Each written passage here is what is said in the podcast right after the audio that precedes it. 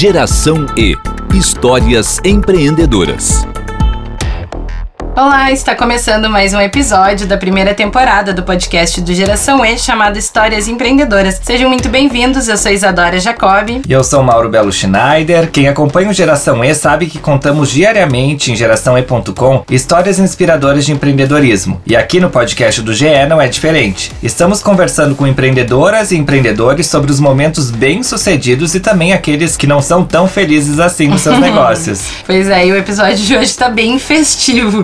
Isso porque a gente vai falar da Lina, tradicional loja de Porto Alegre que vende artigos de festa e também artigos para artesanato. Hoje as lojas Lina têm seis unidades em Porto Alegre, uma em Canoas, outra em São Leopoldo, além de vender os produtos também na sua loja online. E para nos contar um pouco dessa história, nós estamos recebendo aqui no estúdio da América Podcast a proprietária das lojas Lina, a Rosi Frigoluz. Bem-vinda, Rosi. Muito obrigada. Obrigada por vocês terem me convidado para fazer o podcast.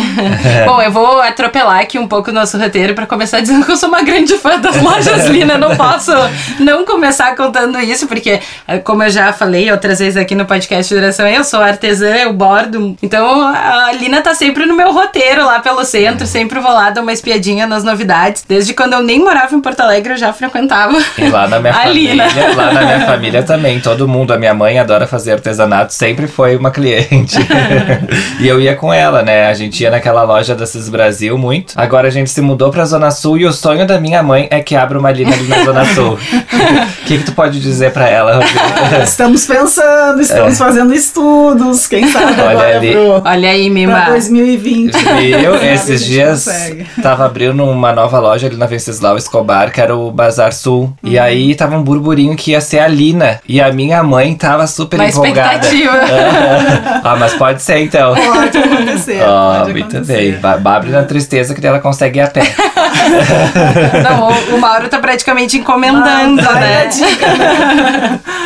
ai, ai, então tá, Rosi, uh, nos conta um pouquinho como é que nasceu a Lina. Bom, eu venho de uma família que a minha mãe é italiana, era italiana, então muito muito focada no trabalho. Você sabe que família de italiano antigamente tinha muitos filhos para os uhum. filhos logo começarem a trabalhar, né? Então, assim, desde pequena ela sempre ensinou muitas coisas em torno do artesanato, porque eu tinha que ser prendada, né? Uma moça prendada, tinha que saber bordar, pintar, costurar, tudo. Então, eu sempre tive muito contato com artesanato, né? E meu pai trabalhava numa fábrica, ele saiu dessa fábrica e começou a trabalhar no comércio, né? Tinha uma lambreta e saiu a vender nos bairros. E aos poucos ele foi montando o negócio dele. E isso tudo na minha casa. Então eu tinha contato com o comércio também, né? Porque era no sótão que tinha. Uh, a gente brincava no meio dos, uhum. dos produtos lá. Então o que, que teu pai vendia? Ele vendia tudo que era produto de armazém, assim acetona, laque, esmalte, bandeja de papelão, eu me lembro que tinha também, tinha várias coisas assim que se vendia em armazéns, né? Então ele começou trabalhando nisso, depois ele colocou um atacado, mas eu sempre tive o contato, né? Depois eu ajudava também quando ele tinha uma lojinha em sociedade com a minha tia, no bairro, na faixa que a gente dizia que era no centrinho do bairro, né?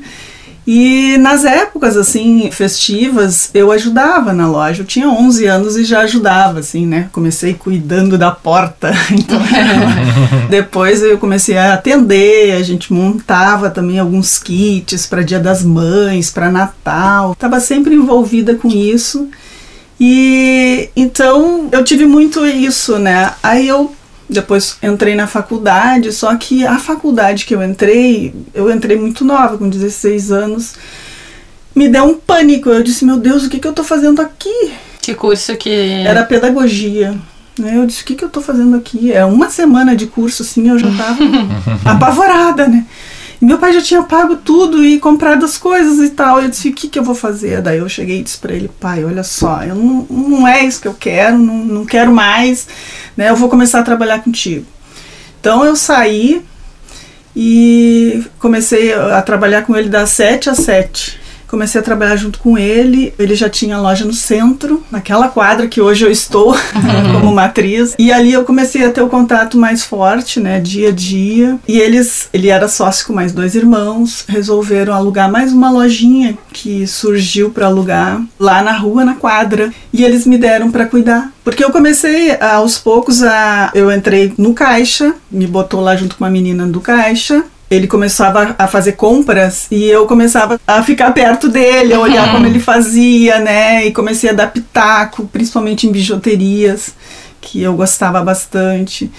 E aí comecei a ter mais conhecimentos e, e ele me colocou, ele, os dois, né? O, ele e o irmão, me colocaram nesta loja, cuidar dessa loja.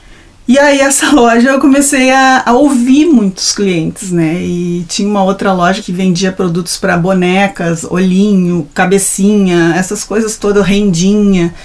E o pessoal começou a pedir também para nós ali, que era muito perto e a loja enchia e né, o pessoal começou a pedir e aí eu, olha, vamos, vamos incrementar e tal. Então foi aí que a gente começou a, a ir para esse lado do artesanato cada vez mais forte, ouvindo o que o cliente estava pedindo, né?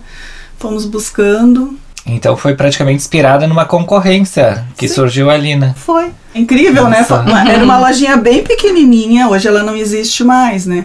Mas era uma lojinha bem pequenininha que não cabia os clientes lá dentro e o pessoal ia pro lado de fora, uhum. né?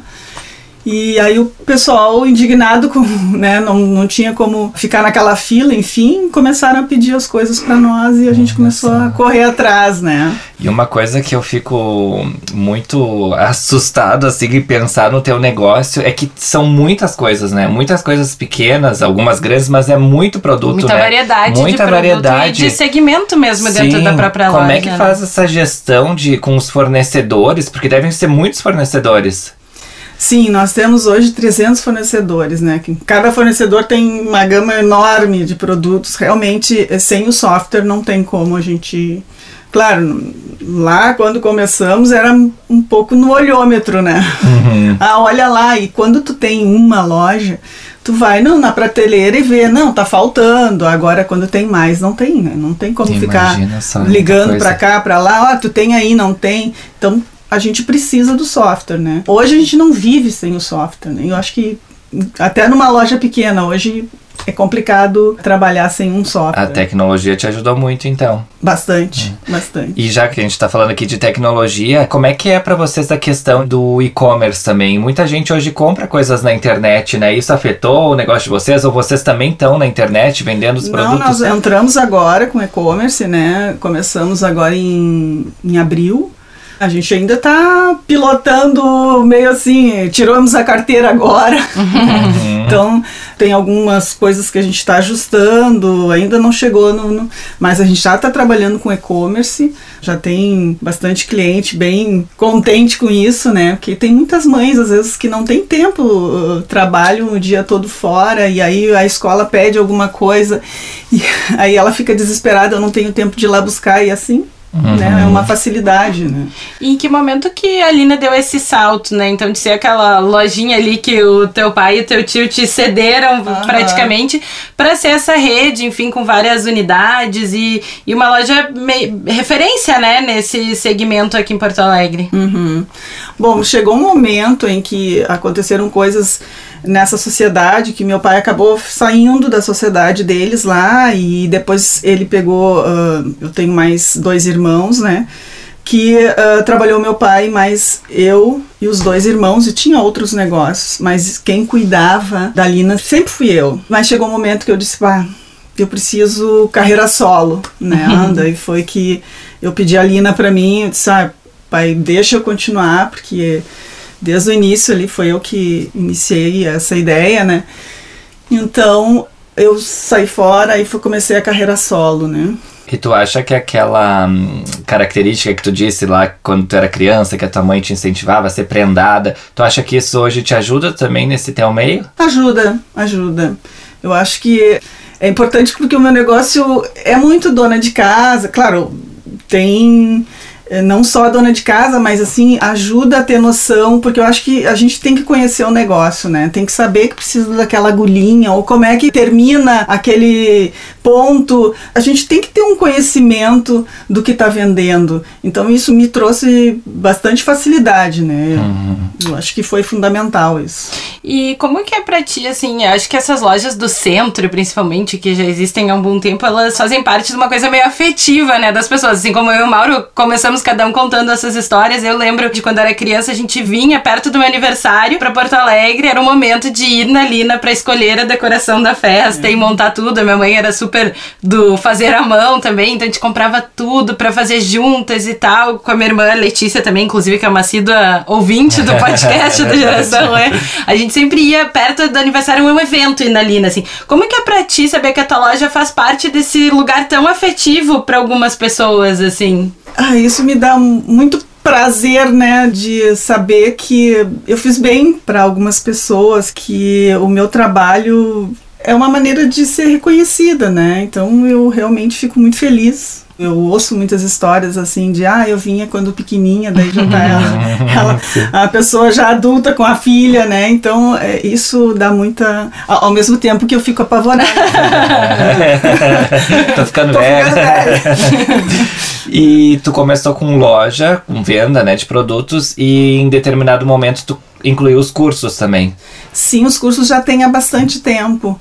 O próprio cliente começou a pedir, né? Então a gente viu a necessidade de também poder ensinar, né? Essa parte de artesanato e muitas coisas, muitas técnicas, né? E ele agrega bastante ao negócio. Sim, sim. No faturamento e tudo. Uhum, uhum, uhum. Sim. Que a pessoa faz o curso ali já compra os materiais também. Sim, já compra, já tira dúvidas, né? Porque as professoras também fazem, às vezes, demonstrações e estão ali para tirar dúvidas, né? Então, acho bem importante isso para o cliente, né? Uhum. Muitas vezes no telefone a gente chegou a monitorar, né? São pessoas ligando para tirar dúvidas que tinta eu uso para fazer tal coisa. Uhum. Então, assim, se tornou um balcão de informações, vamos dizer assim, uhum. né? De, da parte de artesanato, né? O pessoal acredita e a gente preza muito pela qualidade dos produtos e também de informações para o cliente, né? Isso é bem sério, assim, da nossa equipe, né? Aqui no podcast Geração E, no Geração E de maneira geral, a gente fala muito sobre a questão dos custos fixos, né, dos negócios. Uh, bom, a tua loja do centro é super grande e imagino que tu também deva ter um número alto de funcionários, principalmente para os padrões de hoje, né? Uhum. Como que é para ti, assim, lidar com essa estrutura de negócio que, enfim, talvez tenha custos fixos muito altos e produtos que não têm, talvez, um valor agregado tão grande, né? Porque uhum. tem muita coisinha pequenininha que sim, eu imagino que não tenha uma margem de lucro tão grande assim. Uhum. Quantos funcionários tu tem? Hoje a gente está com 200 funcionários né, em toda a rede. Olha, realmente esse está sendo o nosso desafio, né? Porque nós estamos aqui, né, num ano difícil, né? E o nosso ticket não é um ticket assim alto, né? Então a gente está fazendo bastante trabalho em cima disso, tá vendo de que forma a gente pode e, e também o e-commerce é uma coisa que a gente está acreditando bastante, né? Que possa nos trazer mais vendas, né? Para poder equilibrar isso. Mas estamos fazendo de tudo para que a gente mantenha a qualidade do serviço e dos produtos também, né? E vocês já pensaram em expandir para o interior, né? Tem lojas aqui na região metropolitana, já pensaram em talvez levar para o interior, onde não tem talvez tanta opção assim nesse segmento do artesanato? Sim, a gente já vem pensando. A gente está agora muito focado no software, né? A gente trocou o software o ano passado, ainda está instável em alguns pontos, então a gente está esperando ficar bem alinhado essa parte para poder uh, expandir, né? Porque é muito importante a gente ter o controle, porque a partir do momento que começa a ampliar sem controle, aí uhum. se perde, né? O que que define assim na hora, ai, vamos pensar em abrir uma nova loja? O que que define assim a cidade ou um novo bairro da cidade? Como é que vocês fazem essa escolha do novo ponto? Pelo fluxo, né? Uh, realmente a gente tem visto que aumentou muito o fluxo uh, na Zona Sul, né? E a gente acredita que realmente tenha viabilidade uma loja na Zona Sul pelo crescimento, né, uhum. né, que a gente viu na zona, nessa zona e assim a gente vai estudando também os lugares que a gente imagina futuramente em colocar, né. Uhum. Bom, Rosi, aqui no podcast do Geração E, a gente tem três tópicos que são abordados com todos os nossos convidados. Descascando um abacaxi, hora do conselho e papo sério. Vamos ao primeiro. Descascando um abacaxi. Chegou o momento de falar de solução de problemas. Empreender é praticamente sinônimo né, de descascar um abacaxi por dia. Rosi, qual foi o maior perrengue que a Lina já enfrentou? Perrengue foi misturado com a minha vida pessoal, que foi quando eu me separei, né? E ao mesmo tempo eu tive que demitir uma gerente. Isso foi bastante tempo atrás, mas uma gerente que cuidava de muitas coisas para mim e ao mesmo tempo eu me separei.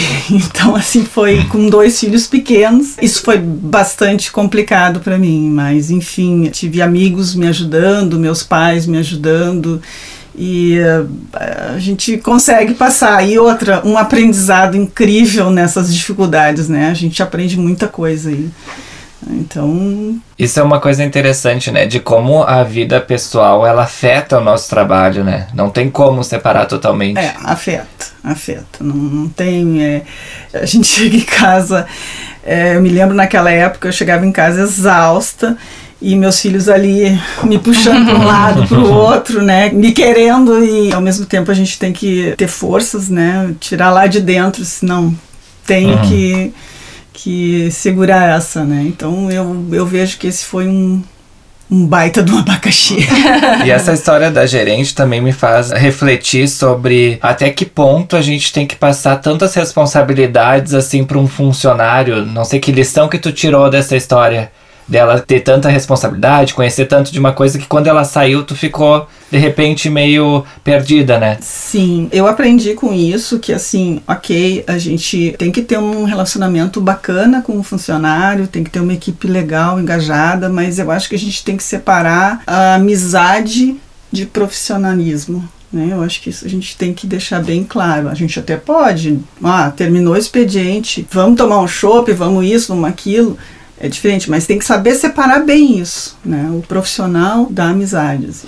Mas eu imagino que tu deva ter os teus braços direitos aí, é, né, no negócio, porque, enfim, como tem várias unidades, tu Sim. tem que ter pessoas de confiança, né? Como uhum. que tu faz essa escolha dessas pessoas que são ali a tua linha de frente, digamos, da tua confiança? Uhum. Olha, geralmente ele cresce lá dentro. A gente vai observando a pessoa, vendo as atitudes e aí apostando neles, né? Eu tenho também uma gerente de RH que me ajuda bastante nesta área. E aí a gente começa a desenvolver, tem muitos cursos, né, que a gente vai dando curso, vai conversando, vai lá dentro mesmo treinando e a gente dá preferência para o pessoal dali de dentro mesmo que cresce. Até porque o nosso produto é um produto muito técnico, né? A pessoa entrar de fora e até ela se familiarizar com os produtos demora um tempo. Uhum. Né? E Rosi, que momento que a gente está vivendo assim do artesanato no Brasil? Que eu não sei, eu percebo até a gente está uhum. produzindo um conteúdo lá no Geração E sobre isso. Me parece que está voltando um pouco essa coisa do valorizar o handmade, né? O feito à mão. Uh, teve algum momento que diminuiu um pouco isso? Sim, foi o que uns dois, três anos atrás que deu aquele boom.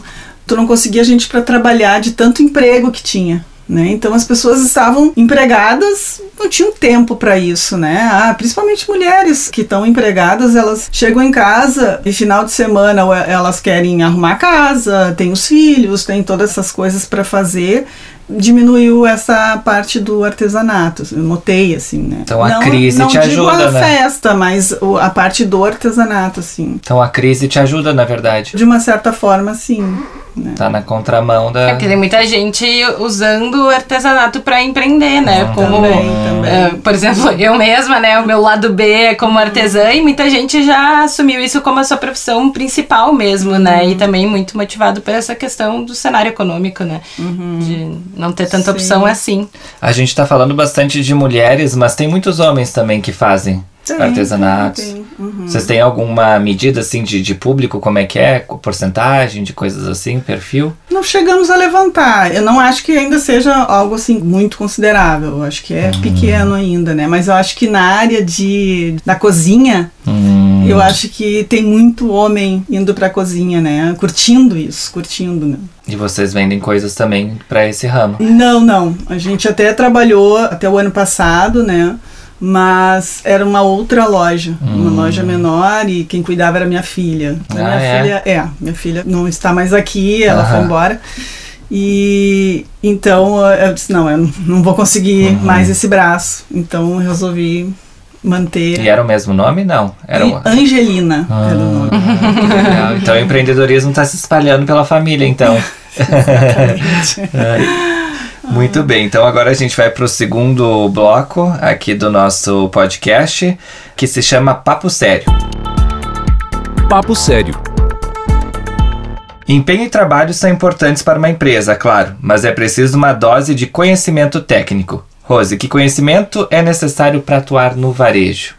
Tem que conhecer um pouco da parte fiscal, alguma coisa tem que conhecer. Mas eu acredito assim que hoje a gente tem muitos órgãos que nos ajudam, né? O Sebrae é um deles que ajuda bastante para quem quer começar. né? Eu já ouvi muitas pessoas falando sobre isso. Ah, eu fui no Sebrae, que ali vai te dar uma noção de tudo, assim. Eu acho que tem que conhecer muito qual o negócio que a pessoa quer abrir. Eu acho que tem que conhecer. E esse é o importante, né? Entrar assim, sem saber o negócio, fica complicado, né? Eu acho que daí já sai perdendo, né? E eu imagino que uma grande dificuldade do varejo de maneira geral, mas do teu tipo de público também é o fato de lidar com pessoas, né? Porque é um lugar que as pessoas vão que querem conversar, querem tirar dúvida. Como é que tu treina os teus funcionários, a tua equipe, enfim, para dar esse suporte e para passar assim uma, a imagem, né, da empresa como tu deseja? É muito treinamento com os fornecedores, tá? E treinamento interno também. A gente proporciona bastante para eles. Quando a pessoa entra, não sabe nada, então a gente já começa a colocar nos cursos que está acontecendo e também tem cursos periódicos dos fornecedores, que é muito importante eles saberem. Uhum. Até porque a gente já notou isso, né? Quando a pessoa não sabe, ela tá ali para atender, né, o cliente. Quando ela não sabe, ela automaticamente ela vai se esconder, né? Porque Uhum. ela tá insegura. Então a gente tem que dar segurança para eles. E esses cursos trazem isso. Então, dentro do teu planejamento, tu inclui esses gastos também, que é um investimento é, que tu tem que é. fazer para Uhum. oferecer esses cursos para os teus funcionários. Sim, sim, sim, sim. Uhum. Precisa ser feito, assim. Sim. Isa, eu não sei se tu também, a nossa conversa aqui com a Rosi, ela tá me lembrando a conversa que a gente teve há dois episódios atrás sobre a Severo Roth. Nossa, eu ia falar isso agora. Pode parecer mentira, É. mas eu ia dizer, eu vou fazer uma pergunta que o Mauro fez pro Lucas da Severo Roth, Sim. que sentou com a gente aqui há duas semanas atrás. Se teve alguma história muito curiosa que já aconteceu lá na Lina, assim, alguém que. Porque a gente imagina, né? Loja assim de rua, no centro, às vezes pode ter alguma situação inusitada que aconteceu por lá. Mas não sei, essa Não, eu ia e também já isso. vou, é, já vou emendar que também ah, na Severo Roth, não sei se tu conhece ali, que, Conheço, conheço. que é perto de vocês É, também, né? Ele nos falava muito que no mercado dele, por exemplo, as pessoas vão lá procurando vendedores consultores. Às vezes elas não chegam lá à procura de um produto, mas sim de uma solução, que é mais ou menos o que tu disse que os teus clientes fazem Exatamente. pelo telefone. Quer saber ai, como faz isso, como faz aquilo. Então, isso também, por exemplo, lá na Severo Roth, ele disse que não pode colocar os produtos tudo em araras. Precisa ter o vendedor ali para explicar. Isso acontece muito lá também. Eu tenho que ter as pessoas técnicas, né? Eu não trabalho da mesma forma que atrás do balcão, como ele faz lá, tira a ficha, né? Não, lá o pessoal se serve, né? Porque tem muita gente que já sabe o que quer. Então entra, vai lá e pega a cola que ele quer, vai, já entra pra fila, não precisa passar por ninguém. Mas tem muita gente que entra, ai, vem com a, vem com o produto, né? Ai, como é que eu faço pra atingir isso aqui? Vem com o vídeo do É, YouTube. ah, isso tem, tem bastante. E Tá, as histórias e agora a minha curiosas. pergunta da história, se tem alguma história curiosa que já aconteceu lá na Lina, ou marcante, assim, algum momento que tenha te marcado nessa relação cliente-loja. Olha, não me veio nada agora, assim, não, não me veio nada no momento. Pode até ter acontecido, mas... É, não, com certeza deve, porque eu, sei- eu sempre imagino isso, loja de rua deve passar É, muita, muita coisa. É que são dia muitos só. Quantos anos são de, de 20, Lina? 27 anos. 27 anos. Ah, tem a minha idade. Ó. e inspiração. Assim, da onde que tu traz, às vezes, de incluir um novo produto? Tu diz que a tua, a tua filha não mora mais no Brasil, mora fora Não, do Brasil? mora fora do Brasil. Tu faz muita viagem, assim, quando tu viaja, tu viaja com esse olhar assim, ai, eu vou visitar lojas do mesmo segmento que a minha. Tu faz esse exercício de buscar Sim. inspiração. É. Mesmo que saia de férias, não tem como, né? A gente acaba misturando. Quando vê, tá. Eu, não, até eu tava de férias agora semana passada. E a gente foi visitar uma praça lá. Enfim, quando a gente chegou na praça, minha filha tava junto, nós chegamos na praça, tinha uma feira de reciclagem. Bem dentro do nosso segmento de artesanato, tava todo mundo fazendo ali na praça, né? Eu pá, olha só. Então, assim, é, é, é natural, vai acontecendo, né? E a gente tá passeando e tá de olho, né? É. Ah, é, encontrou uma loja parecida, aquilo vai puxando e a gente vai, já entra, já tira foto de tudo. E imagina até pra acompanhar essas tendências, porque eu percebo muito que o artesanato tem as suas ondas, assim, É. né? A gente Sim. viveu uma onda do biscuit nos anos, ali início dos anos 2000, depois veio agora o crochê, tá muito em alta. É. Então, assim, ele tem umas ondas e imagino que vocês também têm que estar de olho pra ir incluindo, Ah, né? sempre. Todas essas. Ah, a gente vai muito em feiras, né? A gente tá sempre ligado nessas. E também hoje em dia o Instagram traz muito pra nós. É o que eu ia né? perguntar, né? Vocês trabalham assim, aliados com influenciadores? Não, isso é um trabalho que a gente até já está estudando tudo, ainda não. Mas assim, a gente busca muita inspiração na internet e também os próprios fornecedores trazem e a gente vai muito em feira também. Porque eu me lembro quando eu era adolescente, eu sempre gostei de fazer coisas à mão. Tinha muito programa de TV, né? Sim. Que estimulava, que ensinava. De tarde tinha muito programa que fazia isso, né? E hoje se tem menos, eu acho, né? Tem mais ali no sábado, é de casa, faz um pouco dessas coisas. Mas eu acho que foi muito pro Instagram, pro YouTube. YouTube, é, tem bastante coisa, né? Uhum. Que pra nós é ótimo, né? Quanto mais o pessoal fizer, né? Né, Pra é, acho de que as pessoas têm mais acesso a, tipo, como fazer as coisas que talvez antes elas iam buscar prontas, né? As pessoas estão mais engajadas no faça você mesmo e também pra ter um produto único. Acho que é muito especial É. quando tu faz uma coisa com as tuas mãos. Hora do conselho. Bom, e agora chegou a hora do conselho, que é a hora de compartilhar a tua experiência com quem tá começando a trajetória no empreendedorismo, né? Tu nos contou muito que a tua veia empreendedora vem muito da tua família, tanto do teu pai quanto da tua mãe. O que que tu gostaria de ter ouvido que eles não te falaram no começo e que hoje em dia tu passa pra tua filha e pros teus funcionários, pra quem tá começando? Tu acabou aprendendo na prática. É. Aham. O que eu vejo e falo para meus filhos é uma palavra: persistência. Porque assim, é um leão a cada dia e não tem muita rotina, né? Então, se a gente não tiver persistência, não vai muito longe. né? Então, meu conselho é persistência. Qual que tu acha assim que é o propósito do teu trabalho? O que que tu, além de vender produtos, o que que tu quer fazer com o teu trabalho? O que que tu quer passar para as pessoas através do teu trabalho? Eu acho que a gente está vivendo um momento de muita correria, muita informação e as pessoas estão muito estressadas.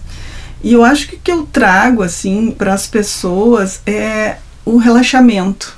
Eu sinto isso, entende? Ai, é, é tu poder pegar um tricô, um crochê e sentar e ficar mergulhado ali, é, vendo o que tu pode fazer, a tua mão. Eu acho que aquilo é uma realização, entende? Porque é, a gente está muito. É muita correria, muita informação. Né? Então eu acho que esse relax, assim, né? Isso que eu imagino que passar para os meus. É uma boa dica, né? Gostei. Bora É. todo mundo. Assim, É, eu sou uma incentivadora aí É. do, do fazer a mão. O Mauro já até foi influenciado, né, por mim, desde que a gente se conheceu. Ele teve, né, filha recentemente, É. ele fez lá Um um, mobile, mobile, todo feito à mão, me sim. mandou uma foto pra saber se eu aprovava.